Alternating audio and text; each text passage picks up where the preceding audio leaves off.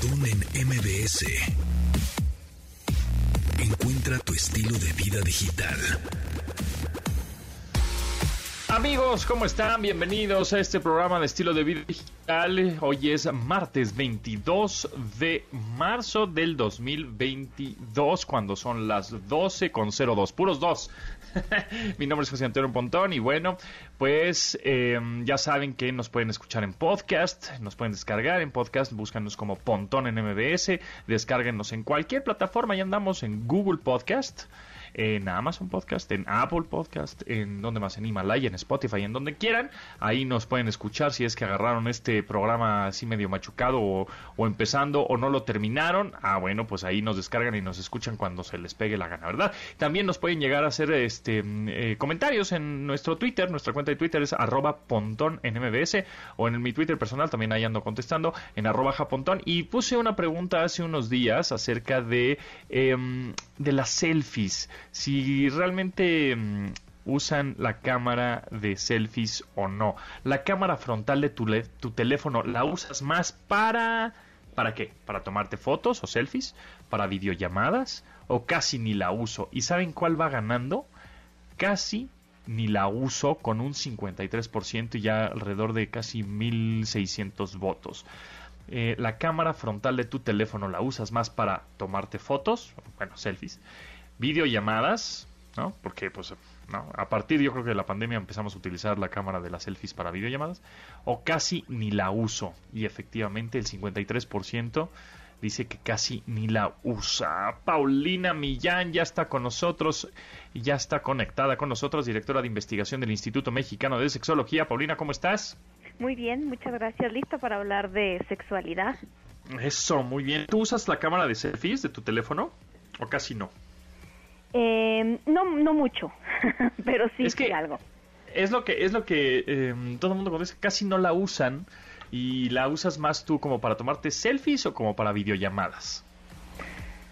yo creo que no, selfies, selfies, no soy tanto de videollamadas. Muy bien, muy bien, muy bien, perfecto, muy bien. Bueno, oye, pues la pregunta de, de hoy es em, cómo tomar esta iniciativa que se debe tomar hacia el sexo. El hombre le dice, la mujer sí, son como, como, cómo se da el, el quiero echar cuchitas contigo, ¿cómo le hacemos? Claro, es que es complejo, fíjate, porque yo creo que hay una buena parte de las personas que quisiera, mm, que quisiera que su pareja tomara más la iniciativa, o que quisiera poder tomar más la iniciativa o que digo la verdad es que cuando yo le he preguntado en mis investigaciones casi todo el mundo me dice que es más o menos parejo pero sí de repente, como por momentos, eh, hay gente que me dice, no, es que la verdad siento que como que como que el control del tema del sexo lo lleva mi pareja y que si yo no hago algo, como que mi pareja no hace nada. O que hay gente que también, ¿sabes? Como que manda mensajitos, como que según ellos es como, como que te estoy mandando el mensaje de que quiero, yo me acuerdo de alguien que ponía, bueno, ese mensaje sí era muy claro, ¿eh? Cambiaba las sábanas de color, ¿tú crees? Ponía unas sábanas de color. Entonces, eso era el mensaje, ¿no? Ese mensaje sí, sí llegaba, claro, estaba medio, medio eh, raro, pero era el mensaje. Entonces, hay gente que cree que manda estos mensajes, pero, pero en realidad no son como muy entendidos por la otra persona. O sea, depende del tipo de pareja que tengas porque para muchas parejas es como de, no, yo sí le mando mensajes, ¿no? Pero como todo en la comunicación, yo siento que te estoy diciendo algo, pero tú estás entendiendo otra cosa o no le estás entendiendo para nada. Y entonces ahí se pierde mucho. O lo que pasa con muchas parejas es, yo te estoy como que llegando a, seducir como para algo y entonces eh, estoy llegando en el momento en el momento muy poco adecuado. Te voy a decir algo muy muy fuerte que vi en TikTok el otro día. O sea, en TikTok es que ahora es la fuente del. claro, obviamente, obviamente. Lo pude haber visto en donde sea, pero te voy a decir algo muy muy fuerte. Vi un grupo de mujeres y me acabo de acordar ahorita diciendo eh, como quejándose un poco del tema de algunas de sus parejas hombres que de repente eh, se acercaban a ellas para acariciarlas cuando querían sexo, pero solamente las acariciaban, te lo estoy resumiendo de así miles de comentarios, cuando querían sexo. Y que entonces eso se volvía, decía una de ellas, yo, yo, he llegado o siento que he llegado casi a odiar el acercamiento de mi pareja cuando quiere sexo, ¿no? O sea, he llegado a odiar las caricias de mi pareja.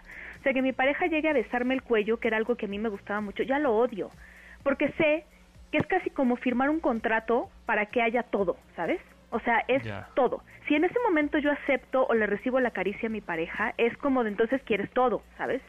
Porque lo que se resume es, mi pareja solo se acerca a mí, eh, mi marido o mi novio, a tocarme y acariciarme cuando quiere sexo.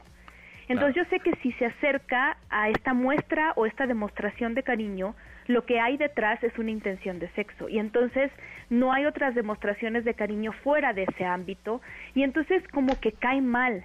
O sea, hay, hay mucho mucho ahí que desempacar, ¿no? Así como mucho de lo que se puede hablar, porque también ahí, pues, este, la iniciativa también no sé si la toman ellas o cómo están los acuerdos, pero fíjate qué, qué tan profundo puede llegar aquí el tema de la iniciativa que entonces cuando no hay una buena comunicación y entonces yo estoy percibiendo que solo te acercas a hacerme cariñitos cuando quieres esto y entonces ¿y por qué no lo tenemos en otro momento? O sea, qué fuerte. Claro.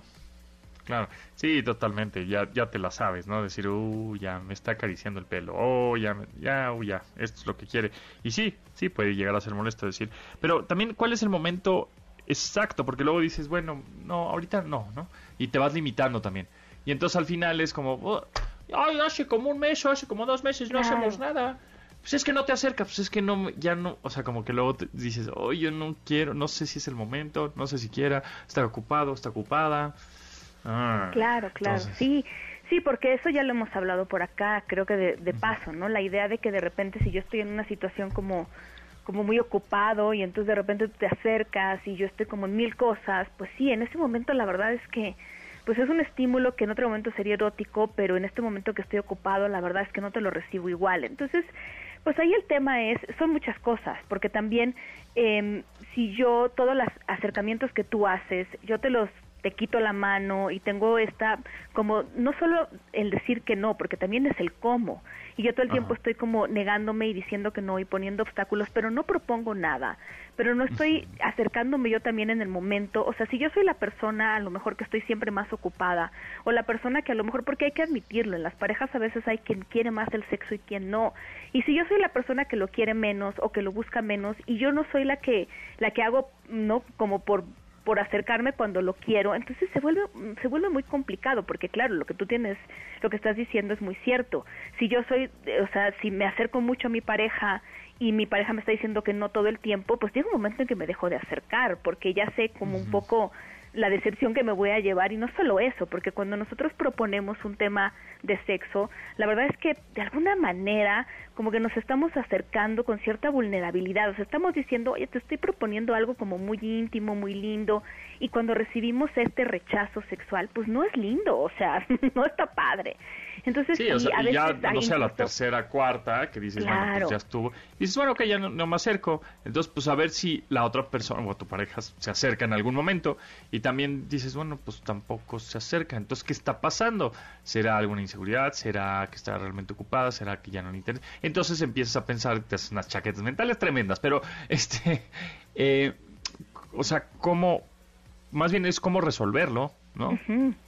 Sí, digo, eh, además de, de la comunicación, que eso, eso ya sabemos que es una cosa importante, porque miren, yo sé que eh, comunicarnos en el ámbito de la sexualidad es complicado porque nunca en la vida nos enseñaron cómo, y de por sí es complicado. Yo lo que les quiero decir es, la primera vez que vayamos a hablar con la pareja sobre sexo va a ser complicado, mm, siempre, ¿no? O sea, el, eh, esa conversación es que no hay manera de que le demos la vuelta. Yo, yo sé que a lo mejor van a encontrar la manera algunas personas de hacerla menos incómoda, pero lo que les quiero decir es, es una conversación que a medida que se va teniendo va siendo más sencilla, ¿no? Entonces, a lo mejor la primera me da más pena que la segunda y la tercera, eso se los puedo asegurar, va siendo mucho más fácil en la medida en la que yo voy sintiendo que se va abriendo esa puerta de comunicación, si, si tenemos una relación donde hay respeto, donde hay confianza, eso es importante, si no, el problema ya es muchísimo más complicado, ¿no? Entonces, esa comunicación va a ser importante, pero también creo el entendimiento de para dónde va este tema de la sexualidad, que es un tema en donde no solamente tenemos que esperar, ya lo hemos hablado aquí, ¿no? Como que el deseo llegue a mí de la manera así más espontánea y entonces solamente en esos casos yo voy a acercarme a mi pareja. Y por ejemplo, hay algo de la de esta parte de tomar la iniciativa que la gente creo que piensa que es como si ahorita quiero relaciones sexuales, entonces ahorita tengo que tomar la iniciativa, como que es una cosa del momento y no la vemos como algo más continuo. O sea, un, tomar la iniciativa puede empezar hoy en la mañana para tener sexo mañana o hoy en la noche. Es decir, no es como esto, esto que estábamos diciendo, que te estaba yo contando, de que te voy a empezar a acariciar ahorita porque ahorita quiero. O sea, yo puedo empezar a mandar mensajitos en la mañana, yo puedo empezar a acariciar, yo puedo eh, dar un beso muy sensual en la mañana y que eso pueda preparar todo el terreno para que ocurran cosas después. Es que si solo nos estamos acercando a la otra persona en el momento en el que queremos que la acción suceda, mm, ahí hay algo que está, o sea, realmente estamos solamente intimando, cuando hablo de intimar, es acercarnos a la persona, solamente cuando queremos algo, ¿sabes? Entonces ya se ve como una moneda de cambio y no se ve tan padre. O sea, realmente el sexo en pareja, la intimidad y el acercamiento tendría que ser algo mucho más continuo que el tomar la iniciativa solo en el momento en el que quiero satisfacer una necesidad. No sé si me explico, a ver qué nos dice la gente que nos está escuchando, pero, pero va por ahí. Sí. totalmente. Aquí tenemos algunas eh, par de comentarios que nos eh, escriben y bueno, que nos hablan al 55 51 6605, pero igual después del corte te los platico. Continuamos después del corte con Pontón en MBS. Estamos de regreso con Pontón en MBS. Bueno, pues seguimos platicando ahorita en un ratito más con Paulina Millán, directora de investigación del Instituto Mexicano de Sexología. Ya tenemos algunos comentarios. Márquenos 55 51 66 1025. Pontón en MBS. Paulina, Paulina Millán, a ver, ¿cuál es la manera de tomar la iniciativa para tener sexo que no se toma como acoso? bueno, pues eh, digo, bueno, tú puedes proponer eh, un tema como esto a tu pareja, pero eh, siempre, o sea, tomar la respuesta de la persona va a ser muy importante. Yo sé que mucha gente me pregunta de repente, ¿cómo le hago para que mi pareja quiera hacer algo? Bueno, pues es que no se puede hacer eso. O sea, tú puedes proponer algo, y la persona pues te, te dirá, ¿no? si lo que quieres es eso o no, ¿no? Eh, en este tema de pareja, pues sí, ¿no? Me dicen mucho, sí, yo quiero que mi pareja cumpla esta fantasía, pero justo la idea es, lo pongo sobre la mesa y pues si la pareja dirá si quiere o no quiere. Y, y bueno, digo, aprovecho aquí para decir que que esta parte del consentimiento no es el convencimiento, o sea, porque también me lo topo con las parejas, o sea, no es algo que yo logro después de que insisto mucho en algo, ¿sabes? O sea, de que te estoy dice y dice, de ándale, por favor, vamos a hacerlo, por favor, porque además, pues cuando esto sucede, pues lógicamente la otra persona, o sea, ni siquiera se la pasa bien ni lo disfruta, o sea, el convencimiento no es consentimiento y, y viceversa, ¿no? O sea, el consentimiento es un sí entusiasta, o sea, sí realmente lo quiero hacer, ¿no?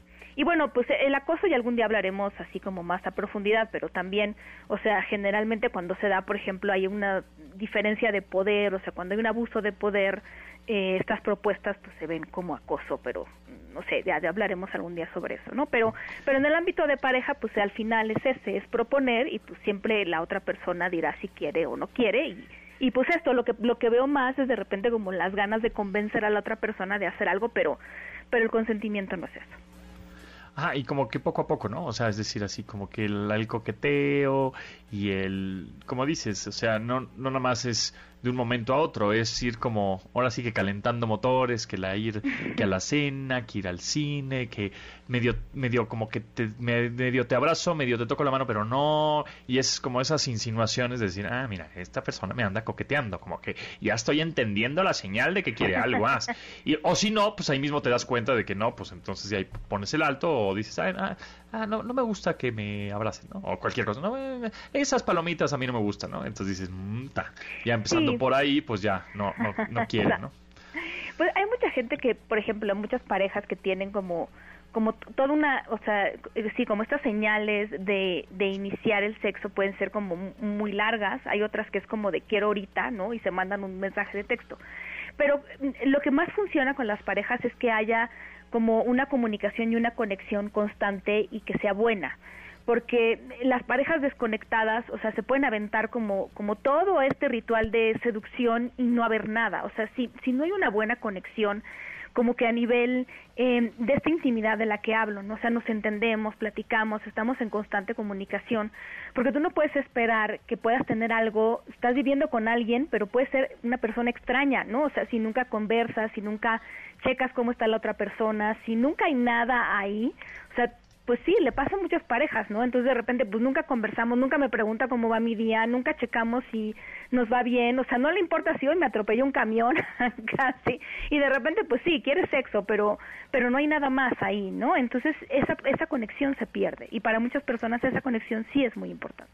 A ver, y ahora cómo puedo tomar la iniciativa con alguien que todavía no es mi pareja?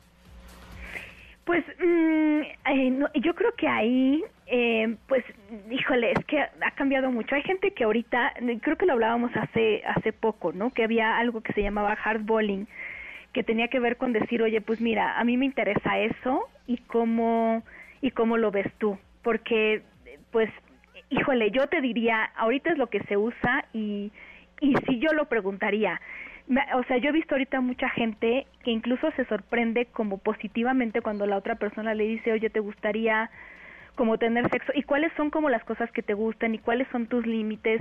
Yo ahorita cada vez más veo eso y está funcionando muy bien. O sea, de entrada parecería como algo medio frío, pero la verdad es que para muchas personas es como, wow, esto es nuevo y puede ser muy interesante.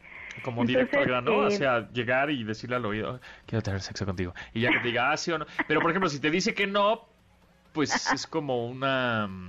Pues se rompe algo, siento, ¿no? O sea, como decir, bueno, ok, o sea, como que... Bueno, no sé, no, o sea, no sé si sea el comportamiento otra vez. las ganas que tenías de Exacto, o sea, como, que el comportamiento no sé si cambie, ¿no? Decir, mm, no, pues entonces mejor no, el chiste es que no cambie el comportamiento, ¿no? Que si siempre fuiste buena onda y de repente se te, antojó, este, pues decirle, ah, pues oye, se me antoja. No, pues a mí no. Ah, bueno, ok. Y que siga siendo igual, que ah, ah, eso, seas, ¿no? Pero, pero es que siempre cambia, ese es el problema, que cambia, que cambia el comportamiento automáticamente, ¿no? Cuando, cuando uno de las de los lados le dice que no al otro como que no me late, y dices, pues entonces, ¿para qué, ¿para qué le echo ganas? Ay, qué mm, flojera. Sí, José Antonio, qué bueno que tú lo dices y qué bueno que viene de un hombre, porque de repente pasa eso, oigan. Pasa eso y entonces sí, sí la gente lo percibimos. o sea, pues como que sí te portaste buena onda mientras pensabas que había una posibilidad de algo y de repente ya no. Entonces, pues Y entonces por eso, y siento yo que también de pronto las mujeres con respecto a los hombres, ¿no? Este, eh, como que tienen ahí la velita prendida, entonces lo, no, lo dejan en el friend zone todo el tiempo. ¿Para que Porque ellas tienen el, siento yo que ellas tienen el miedo de decir, puta, es que si le digo que no a sec, así al grano, este, pues va a cambiar el comportamiento y me llevo muy bien con él. Y si le digo que sí, pues la verdad es que yo no me va a pasar bien porque no me atrae, no me gusta, y etcétera, etcétera. Entonces siento que ahí es el el golpe y sobo, ¿no? El este estiro y aflojo, en que las chicas de pronto te, te siguen ahí medio este, alborotando un poco y coqueteando un poco, pero no se dejan del todo y tú sigues haciendo el intento, el intento, el intento, el intento, este, pero es solo para que no cambie ese comportamiento y creo que eso es lo que deberíamos de cambiar. Mal, bueno, muy pues, mal. Exacto, es lo que deberíamos decir. a ver, ¿quieres o no quieres? No quieres. Ok, no pasa nada, seguimos siendo amigos como siempre ya. Ahora, también hay señales que nos ayudan a ver que la persona está consintiendo. Por ejemplo, estamos dándonos un beso, ¿no? Y entonces si yo veo que la persona pues está desvistiéndome, me dice quiero más, quiero esto, que pues eso, eso obviamente, eso es un equivalente. Sí, sí, o sea, sí me está gustando también, es, es una realidad, ¿no? Pero bueno, es esto, o sea, es también estar como preparados y preparadas que la gente no necesariamente porque yo elijo que esa persona esa persona me gusta, quiero con esa persona, esa persona a fuerza me tiene que hacer caso, pues la verdad es que no. la verdad es que eso no va a pasar necesariamente. Que esa es otra pregunta, ¿qué me hacen? ¿Cómo le hago para que se fije en mí, para que quiera conmigo? Pues pues no, o sea, como sí, puedes no caiga, claro. Y justo que no caiga en este como acoso también que dices este bueno, ya estuvo, ¿no? O sea, ya me estás insiste y insiste, o, ya te descaras, o ya me dices cosas un poco más rudas de, ay, sí, me gustaría verte así encuadrado. Espérate, pues yo ni, ni, ni, ni pauta te he dado para eso, ¿no? Pero, es que es donde se da el ghosting, que, que, que de repente yo sí soy abogada del diablo y digo, a veces, a veces puede estar justificado, o por lo menos la gente, a la gente que me ha dicho, mira, me ha pasado esto, ¿no? Yo he sido clara con algunas personas en decirle no quiero o solo quiero una amistad y entonces cuando veo que insisten, cuando veo que pasan un límite que he puesto muy claramente, pues bloqueo o hago ghosting o ya no contesto porque entonces me parece que esa persona no está entendiendo el límite que estoy marcando o esto que estás diciendo, ¿no? Me está diciendo cosas y yo, no, ¿en qué momento he dado pie a eso, ¿no? Eh, dice, yo hace 20 años tomé la iniciativa con un amigo y aquí estamos, con dos hijos. Y cuando platicamos sobre ese asunto, me di, bueno, el asunto me di cuenta que él nunca se iba a aventar conmigo. Me imagino que, sí, es una chica, exacto, es una chica que nos dice, se llama Cintia, y nos dice eso, ¿no? Que pues ella, ella tomó como un poco las riendas y se, se aventó porque si no, él nunca lo hubiera hecho sí, hay una gran cantidad de personas, hombres y mujeres, que hoy en día se arrepienten de lo contrario de Cintia, de no haber hecho de manera respetuosa un comentario sobre, oye, a mí me parece una persona agradable, me gustaría invitarte a salir o me gustas, es de manera respetuosa. Y hay muchas personas que se arrepienten de no haberlo hecho. Por ejemplo, hay un meme muy famoso en donde un chavo le da like a todos los posts de la chava y piensa que eso ya es iniciativa. Que justo hace poco vi un tweet también de una chica que yo sigo, de una amiga de hace tiempo, que decía, a ver, arroba no sé quién, ¿no? Juan López, no me acuerdo el nombre. Este, puro, puro like, puro like, puro like en mis tweets y no me invitas a salir. y pues ya, ¿no? O sea, como que siento que no sé si eso de los likes ahora en la vida digital, pues de alguna manera es como llamar tu atención y decir, bueno, pues creo que a esta persona que me está dando likes en todas las fotos o en todos los tweets, en todos los Facebook, en donde sea, pues creo que le interese, le, le interesco de alguna manera. Sí pues, y, veo que nada más lo único que hace es darme likes y no me dirige la palabra, pues ahí te voy. A ver, ya estuvo bueno de darme likes, ahora sí, invítame, ¿no? O hazme. claro, claro, se, se, puede confrontar, ¿no? Eh, también es, un, es interesante, yo te doy like, tú me das like, eh, pero también acuérdate que hablamos alguna vez del orbiting, ¿no? Independientemente del nombre, hay gente que hace eso, solamente da likes y no le interesa nada de contacto, o sea, si hay gente así, entonces también como para, para decirles que habrá gente que pues sí, le encante hacer eso como por alguna razón en particular que no sabemos y no va a dar nunca ese paso, ¿no? Es triste, es triste. Yo he padecido de eso, pero así es la, así es la vida. Así es la cosa, uh, que la canción, pues entonces no vamos a llegar como a un punto en el que, este, pues la bueno, yo creo, bueno, más bien, sí estamos llegando a un punto en que la iniciativa es, pues, de aquí para allá y de allá para acá, el que exacto, Exacto, Mira, la mm, iniciativa es esta. La iniciativa no es algo que yo obtengo de alguien que no me lo quiere dar. o sea, la iniciativa es pareja, o sea, es clara. O sea, no hay dudas, ¿no? Es como cuando alguien quiere algo, de verdad no te quedan dudas. Entonces, es eso. Más bien, a veces lo que nosotros queremos hacer es buscar donde no hay. es muy triste, pero es la verdad. Entonces, más bien como con la pareja es esto. Y si yo siento que mi pareja, yo estoy en una pareja en donde esto está fallando y estoy viendo que no hay, pues es buscar ayuda terapéutica, acompañamiento o de verdad pues poner las cosas sobre la mesa para saber qué se va a hacer a partir de ahora, porque claramente estar pensando que va a haber donde donde claramente no está pasando nada, pues este podemos estar así toda la vida, ¿no? Sí, a mí una vez me dijeron, el no ya lo tienes, o sea, el, el, acércate, sácala a bailar, lo que sea. El no ya te, ya te dijo que no. Entonces, pues inténtalo, ¿no? O sea, ahora sí que vas a fallar, como dice, también vas a fallar el 100% de los tiros que no intentes, ¿no? Entonces, pues, tú échale, aviéntate, o sea, de una manera, por supuesto, respetuosa, adecuada, prudente eh, y tranquila, ¿no? Nada más, este, ahí vas agarrando, ¿no? Leve, leve la nieve, y pues vas calando, ¿no? Si sí hay interés, pues te va a ir poco a, poco ahí, este, dando camino. Pero bueno, muchas gracias Paulina Millán, directora de investigación del Instituto Mexicano de Sexología. ¿En dónde te podemos escribir? Eh, pues estoy en Twitter como Sexpau Millán, en Instagram como Sexpaulina Millán y escuchen mi podcast que se llama Sexópolis, tengo muchos años con él, entonces algún tema por ahí les debe de parecer interesante seguramente, está en todas las plataformas también, entonces pues junto con el tuyo que escuchen los dos y de una vez. Eso, ahí está, muy bien, está muy facilito. Bien, entonces Paulina, muchas gracias, nos escuchamos el próximo martes por acá. Hasta luego. Bien, entonces, gracias. Continuamos después del corte con Pontón en MBS. Estamos de regreso con Pontón en MBS. Tecnología. NMBS. Entrevista. Amigos, ustedes bien saben que, bueno, pues ya la llegada del 5G por fin está en México. Eh, ya muchos dispositivos tienen la capacidad de conectarse a esta red de quinta generación, ¿no? Celular, por supuesto, que ya hemos explicado en, ocasiones, que es más rápida, que tiene menos latencia, es decir, que la reacción también es inmediata. Pero estamos ahora, vamos a platicar con Ricardo Naya, Product Manager de Qualcomm, que me da mucho gusto que esté por acá para que nos expliquen con peras y manzanas cómo es que estos dispositivos, ¿no? El teléfono o, más adelante, por supuesto, el Internet de las cosas, ¿no? Este, va, a estar conectado. O sea, ¿qué se requiere además de la antena, el dispositivo? ¿Por qué unos sí son 5G y otros no son 5G? Ricardo Anaya, ¿cómo estás? Bienvenido.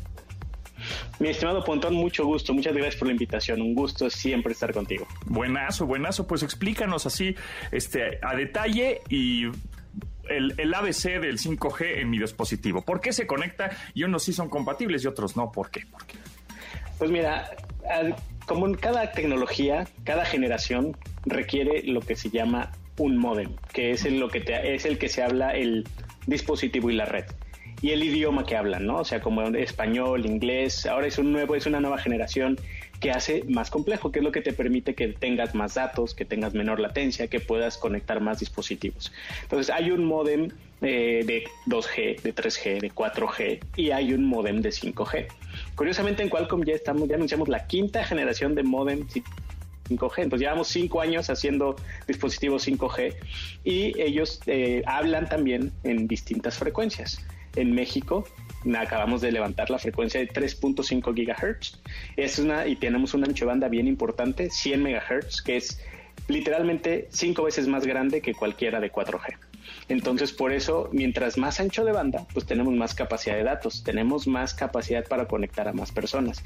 Y ahí la gran relevancia de 5G, tener eh, más frecuencia, más este, una nueva tecnología que además de que, es más grande, todavía te permite a darte más velocidad de datos. Y el término de la latencia. Esta tecnología es una red, es nueva arquitectura de red y entonces te permite estas facilidades de nuevos servicios de latencia baja para tener mejores comunicaciones de voz, de video, transmisiones de tiempo real de eventos, de videos, eh, de realidades virtuales aumentadas, toda la parte de robótica, de vehículos conectados, requieren estas latencias bajas y esta red que era imposible con generaciones anteriores. Entonces, muy importante que el dispositivo tenga esta capacidad, no nada más que sea el modem 5G, sino que tenga la frecuencia apropiada para 5G y por eso algunos no tienen o no tienen el modem o la frecuencia les hace falta.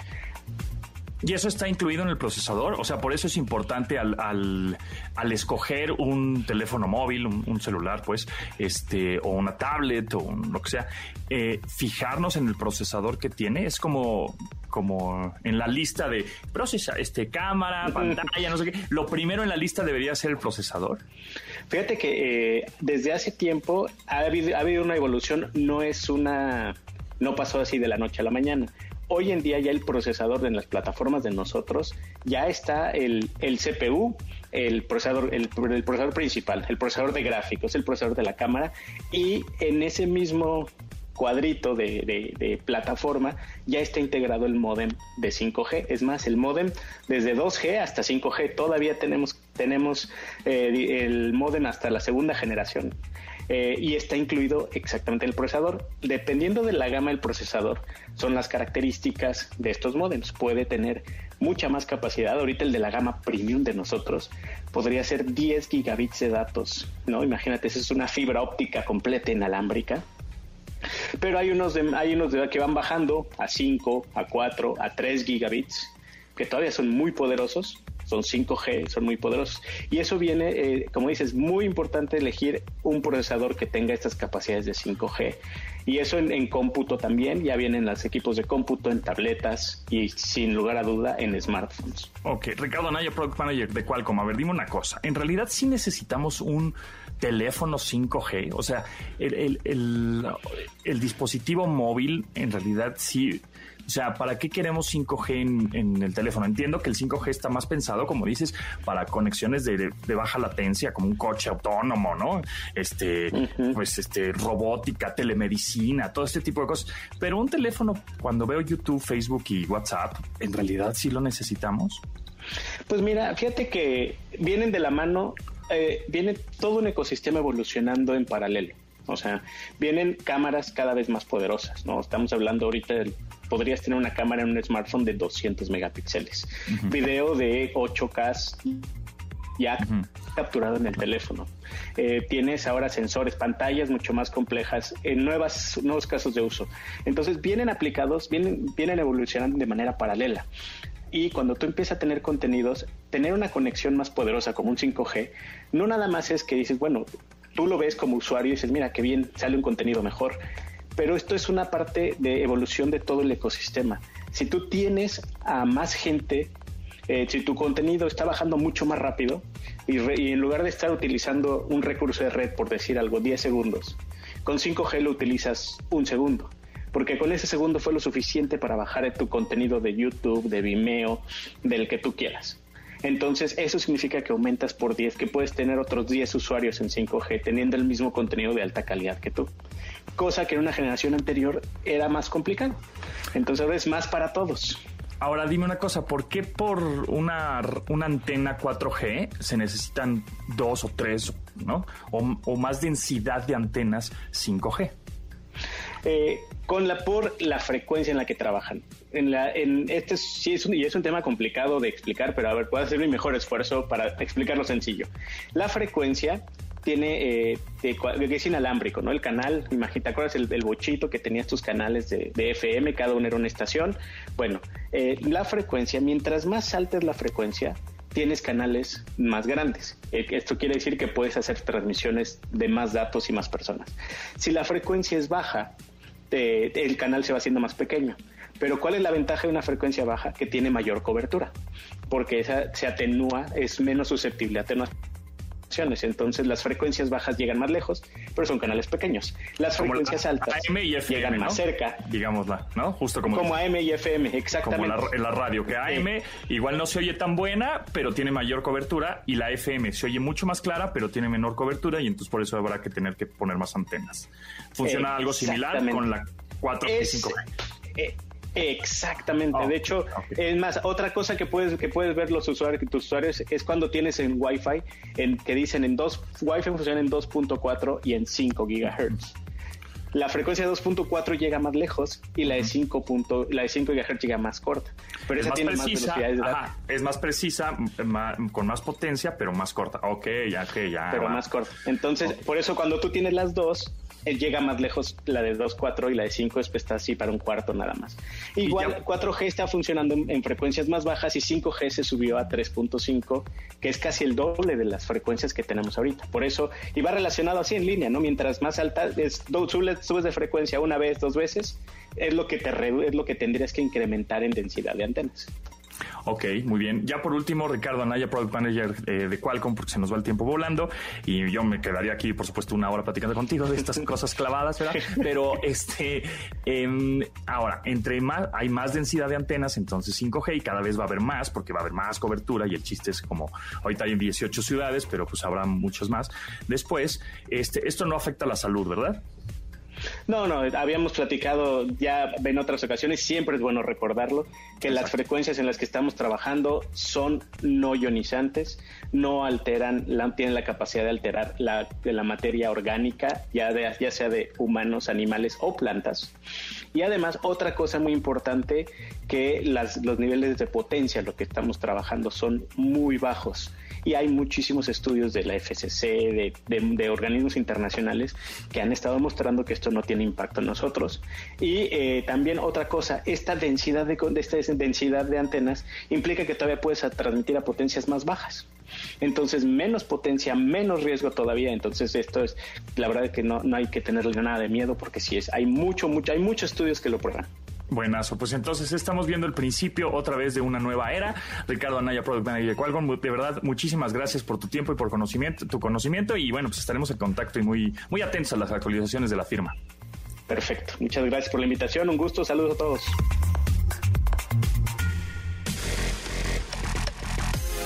Continuamos después del corte con Pontón en MBS.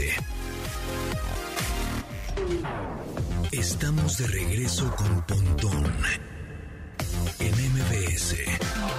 Mauricio Nava, director editorial de Time Out México. ¿Cómo estás? ¿Cómo te va? ¿Qué novedades hay para hacer y para no hacer?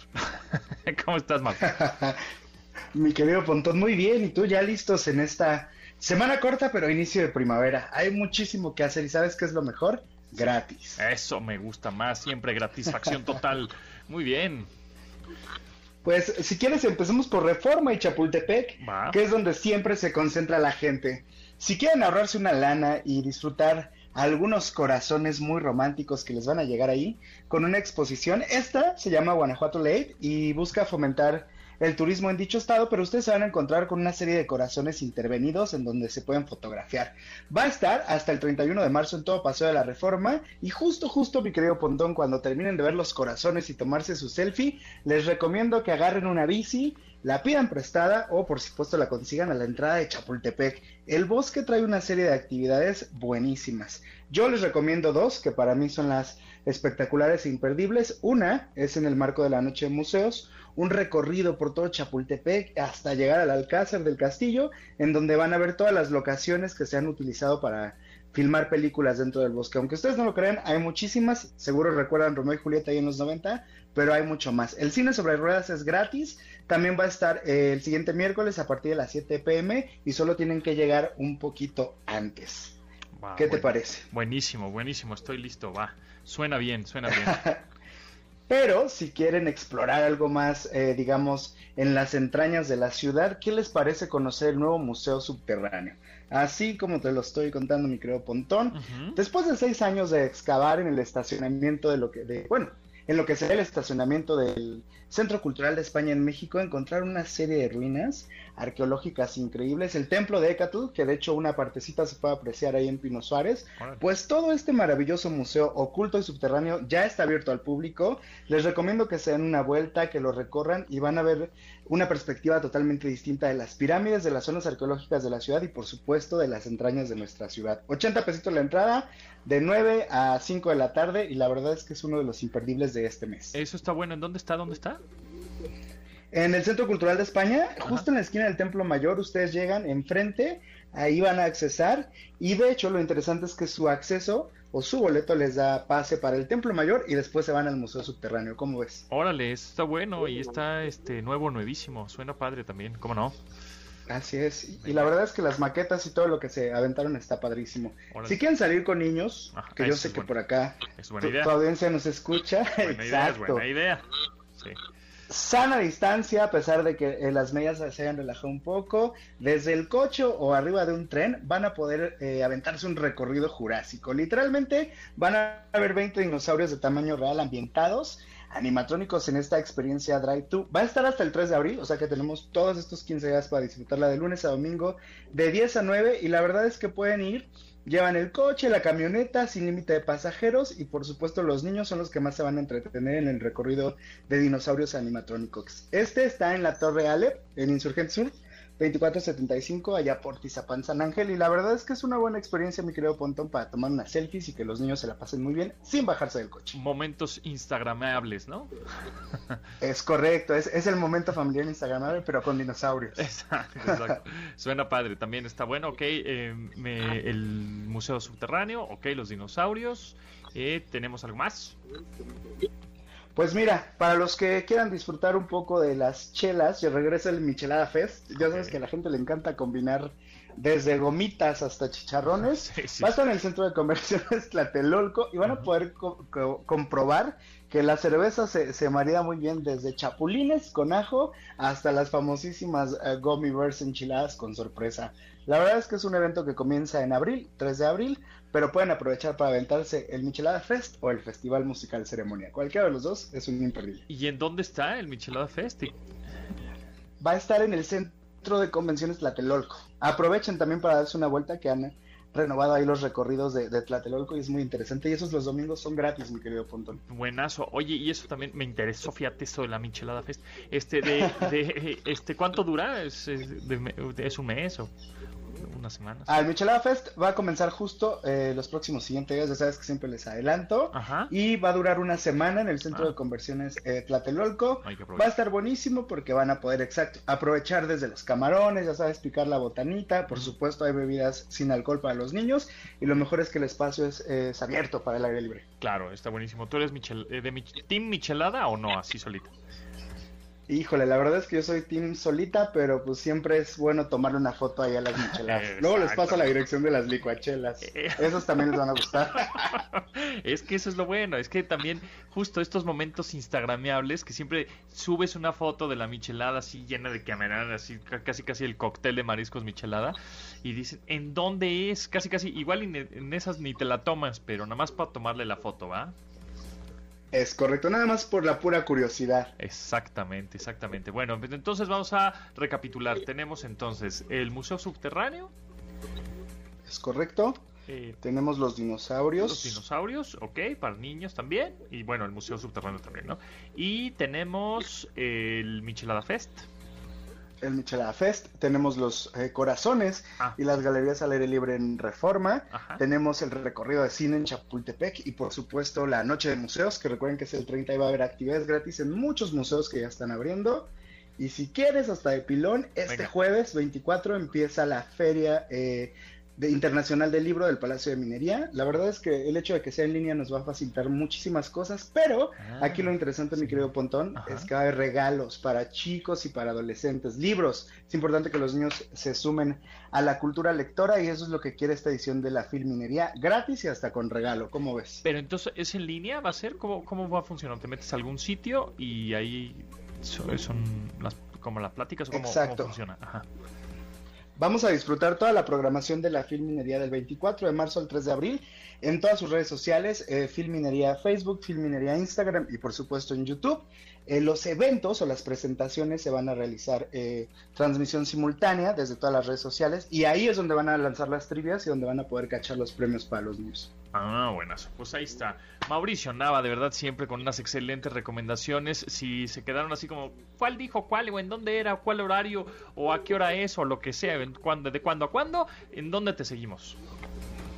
Eh, me pueden encontrar en todos lados como arroba esmaunava en Instagram o en Twitter también y pues por ahí les damos unas recomendaciones de licuachelas y micheladas. ¿Qué te parece? Eso, es Maunava. Ahí está, es Maunava en arroba, en arroba es Maunava. Ahí búsquenlo en redes sociales. Director editorial de Time Out México. Y bueno, pues también los invitamos a que se den una vuelta por timeoutmexico.mx, el sitio en donde está toda la información. Mau, muchísimas gracias siempre eh, por aquí compartiendo buenas recomendaciones. Nos escuchamos en 15 días.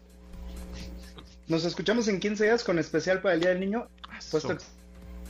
Claro, claro, por supuesto. Especial Día del Niño. Bueno, pues nosotros nos vamos. Muchas gracias. Nos escuchamos mañana, mañana a las 12 del día en esta frecuencia MBS 102.5. Mi nombre es José Antonio Pontón y gracias a Janine, Memo, Beto, Itzel, Marcos, Luis y Juan en la producción de este programa. Pasen la requete bien. Se quedan con Manuel López San Martín en Noticias MBS. Pasen la requete bien. Bye. Pontón en MBS. Te espera en la siguiente emisión.